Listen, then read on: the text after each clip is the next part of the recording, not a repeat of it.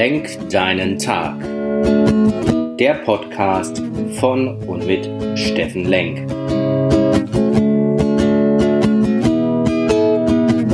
Alles beginnt und endet mit dir selbst. Viel Spaß bei der heutigen Folge. Hey, einen wunderschönen Montagmorgen, ihr lieben Menschen da draußen. Willkommen bei Lenk deinen Tag, deine Inspiration vom Baldener See Essen. Neue Woche, neues Glück.